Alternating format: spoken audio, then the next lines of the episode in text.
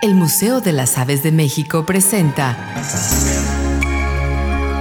Avesitas, conocer para valorar y conservar. El quetzal mesoamericano es considerada una de las aves más hermosas del mundo. Es el ave nacional de Guatemala. En las culturas mesoamericanas era considerada símbolo de la abundancia, la fertilidad y la vida.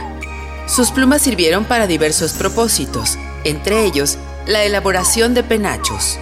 Su larga cola puede llegar a medir hasta 90 centímetros de largo. En México, esta especie está en peligro de extinción debido principalmente a la pérdida de su hábitat. Avesitas. Conocer para valorar y conservar.